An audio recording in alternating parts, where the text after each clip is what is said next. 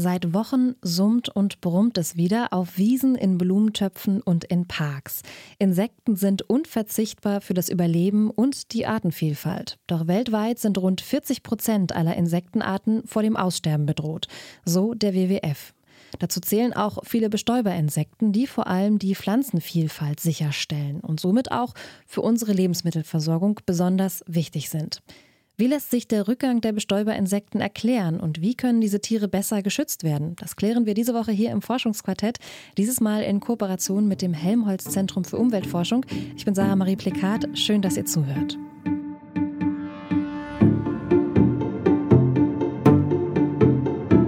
Das Forschungsquartett in Kooperation mit dem Helmholtz Zentrum für Umweltforschung. Deutschland sind rund drei Viertel aller hier vorkommenden Tierarten Insekten. Sie bekämpfen Schädlinge, kompostieren biologische Abfälle und bestäuben Pflanzen. So kann eine einzige Wildbiene zum Beispiel bis zu 5000 Blüten bestäuben. Doch seit Jahren ist ein Rückgang bei den Bestäuberinsekten festzustellen. Welche Gründe gibt es für diesen Rückgang und welche Folgen hat das Artensterben für die Ökosysteme, die Landwirtschaft und auch für uns Menschen? Darüber hat meine Kollegin Alina Metz mit Dimitra Rakoshi gesprochen. Sie ist Postdoc in der Arbeitsgruppe Räumliche Interaktionsökologie am Helmholtz Zentrum für Umweltforschung. Sie beschäftigen sich in Ihrer Arbeit mit dem Rückgang von Bestäuberinsekten. Wie schlimm sieht es da denn derzeit aus? Also gibt es da konkrete Zahlen, die das belegen? Ja, es ist die Situation scheint leider relativ, also es scheint relativ negativ zu sein. Es gibt jetzt einige Studien in letzter Zeit äh, herausgekommen sind. Die wahrscheinlich bekannteste Studie ist die unserer Krefelder Kollegen, also den, von der Krefelder Entomologischen Gesellschaft, äh, die in Deutschland alleine einen Verlust von 75 Prozent an Biomasse gekennzeichnet haben über in einem Zeitraum von 30 Jahren. Und das war nicht in Agrarlandschaften, sondern in Naturschutzgebieten, was das alles noch, noch einmal besorgniserregender macht.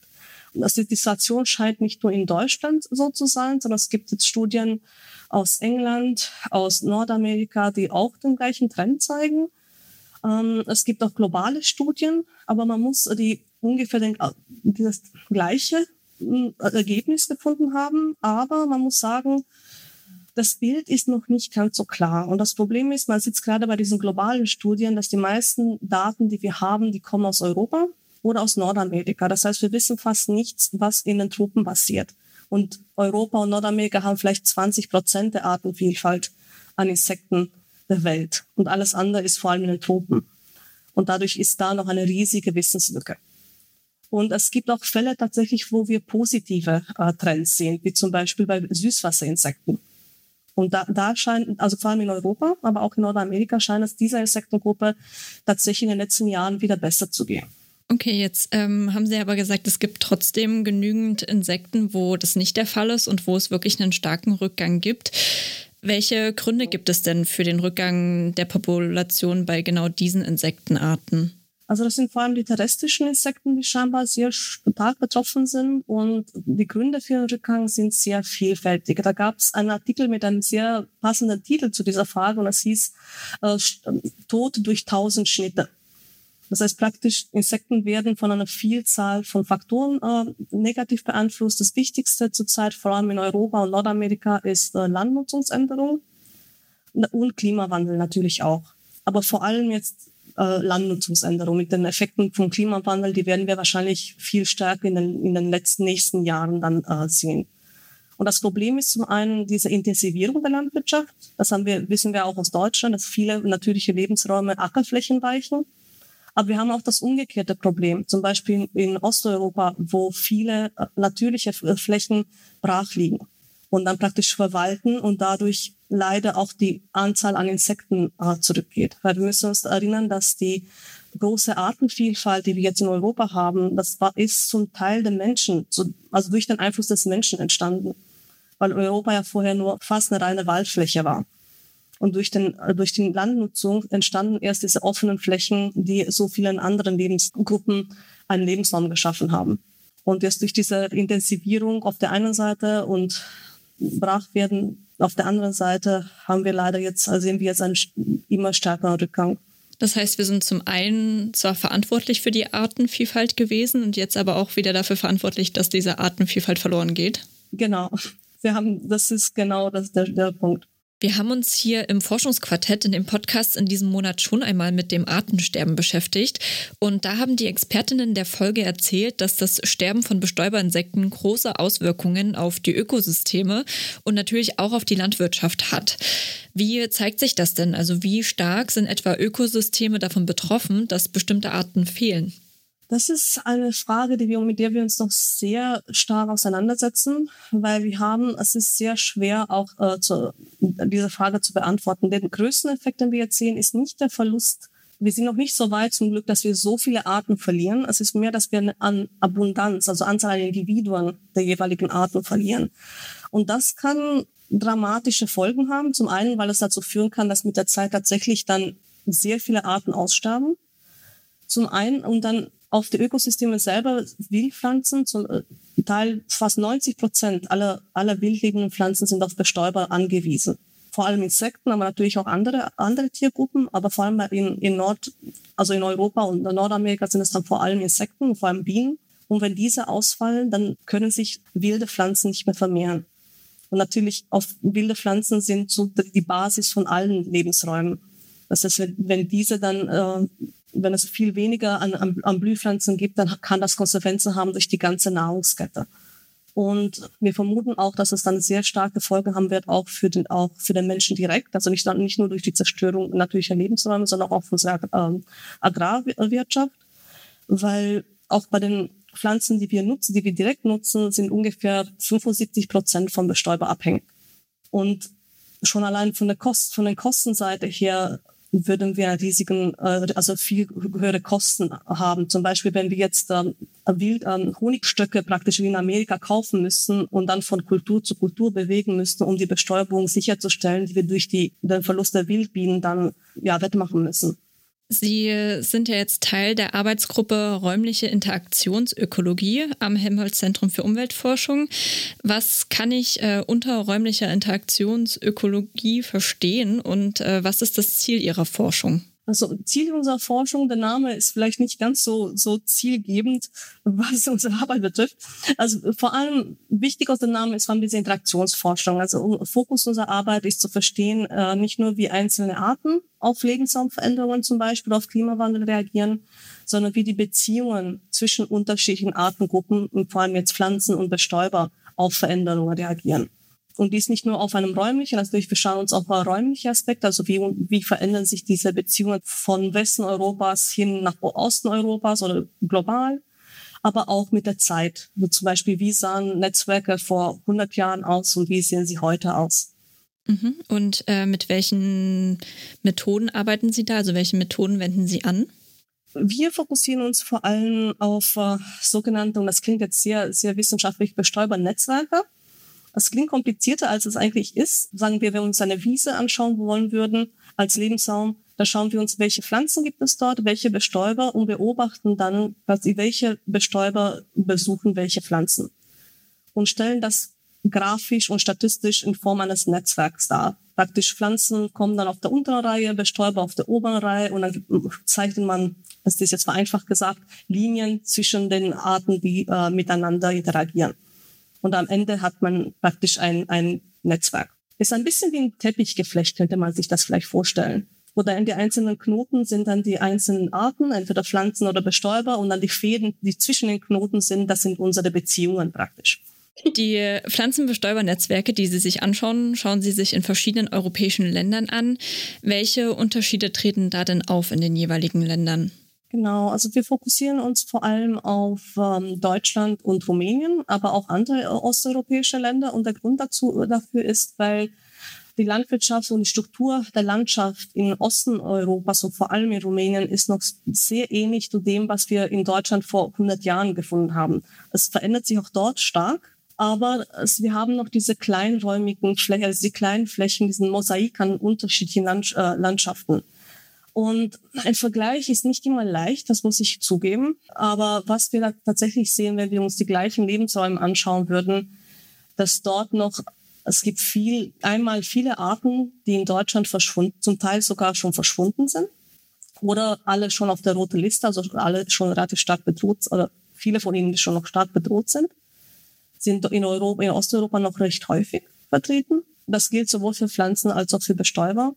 Und dadurch sind die Netzwerke dort zum Teil, man ist jetzt sehr pauschalisiert gesagt, aber sind zum Teil etwas stabiler, als sie hier in, in Deutschland werden. Aber ich, wie gesagt, ich muss da noch sehr, sehr vorsichtig sein, weil man, weil es ist nicht immer leicht, das so großräumig zu vergleichen.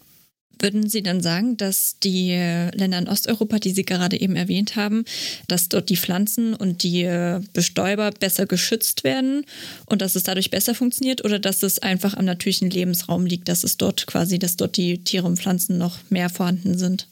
Also es ist gerade im Gegenteil das Problem. Also in Rumänien hat, glaube ich, eher einen Vorteil, dass Landnutzungsänderung noch nicht so stark vorangeschritten ist wie im Westen Europas.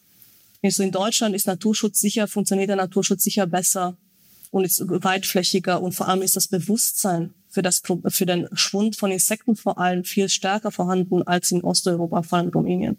Und ich glaube, Rumänien, ich bin ja, komme ja selber aus Rumänien, ähm, da ist noch das Bewusstsein überhaupt nicht da, dass wir Insekten verlieren und dass Insekten geschützt werden müssen. Wir haben aber nur den Vorteil, dass es noch die Landnutzung noch nicht so weit vorangeschritten ist wie in Deutschland. Und wir haben dadurch auch ein bisschen ein, ein, eine Chance, dass wir einen großen Teil, größeren Teil unserer Natur noch äh, erhalten können, bevor wir das verlieren. Jetzt gibt es am Helmholtz-Zentrum für Umweltforschung ja verschiedene Projekte, die zum Schutz der Insekten beitragen können. So zum Beispiel das Spring-Projekt vom Department Biozynose-Forschung. Können Sie mir mehr dazu erzählen, wie das Projekt helfen kann, die Insekten zu schützen? Genau, das ist äh, eines von den, wichtigen, der wichtigsten Aktionen, die wir brauchen. Und das, weil das größte Problem ist, dass wir bei vielen Insektengruppen im Detail gar nicht wissen, wie es ihnen geht, weil es die Daten einfach nicht dazu gibt. Das heißt, um herauszufinden, ob Populationen jetzt äh, abnehmen oder zunehmen, brauchen wir Langzeitdaten. Das heißt, am besten Daten von vor 100 Jahren oder vor 50 Jahren bis heute. Und diese Daten sind extrem selten. Um aber so an solche Daten dann heranzukommen, müssen wir beginnen, solche Monitoringsprojekte ins Leben zu rufen. Und es gibt äh, in Deutschland bereits ein sehr gut funktionierendes Tagwalter-Monitoring. Das hat auch Kollegen von uns, von, von unserem Department äh, leiten, dieses Projekt. Funktioniert seit 2005 und da haben sie schon gezeigt, es gibt absolut fantastische Daten zu fast jeder, jeder Tagfalterart aus Deutschland und Trends in den Populationen. Also wie manche Arten, in manchen Jahren sieht man bei manchen Arten riesige Zunahmen, dann gibt es wieder riesige Abnahmen. Aber wenn man sich dann über den gesamten Zeitraum diese Schwankungen anschaut, dann sieht, kann man erst richtige Trends erkennen.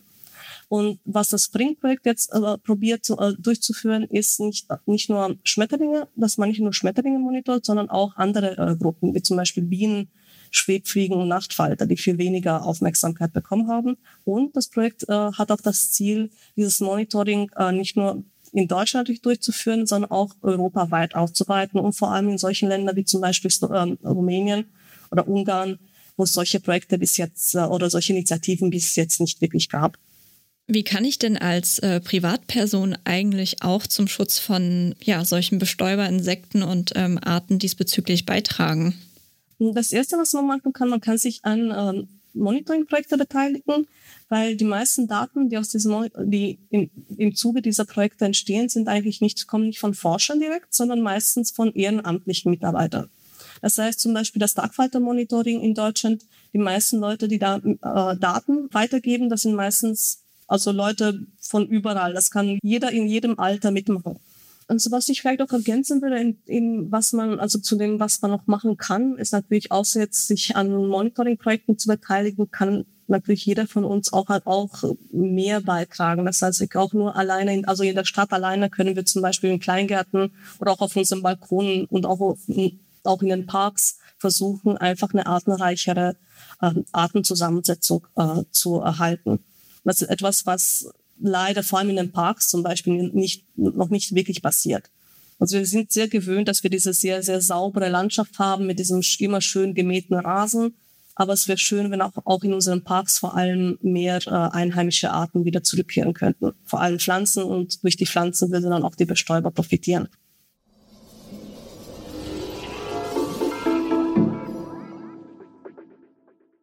Seit Jahren sind immer mehr Bestäuberinsekten vom Aussterben bedroht. Die Zahlen der Arten werden immer kleiner. Wie lässt sich dieser Rückgang erklären und wie können Bestäuberinsekten besser geschützt werden? Darüber hat meine Kollegin Alina Metz mit Dimitra Rakoschi gesprochen. Sie ist Teil der Arbeitsgruppe Räumliche Interaktionsökologie am Helmholtz-Zentrum für Umweltforschung. Falls ihr mehr über das Artensterben wissen wollt, dann hört gerne in die Forschungsquartett-Folge vom 11. Mai rein. Da haben wir im Rahmen der Leipziger Buchmesse ein Interview mit der Biologin Katrin Böning-Gese und der Journalistin Friederike Bauer geführt. Die Folge findet ihr in den Shownotes verlinkt und überall da, wo es Podcasts gibt. Wenn euch Themen aus dem Forschungs- und Wissenschaftsbereich interessieren, dann abonniert gerne diesen Podcast auf der Streaming-Plattform eurer Wahl. Die Redaktion für diese Folge hatten meine beiden Kollegen Lars Fein und Alina Metz. Und damit verabschiede ich mich für diese Woche. Mein Name ist Sarah Marie Plikat. Ich bedanke mich fürs Zuhören, sage Tschüss und bis zum nächsten Mal. Das Forschungsquartett in Kooperation mit dem Helmholtz Zentrum für Umweltforschung.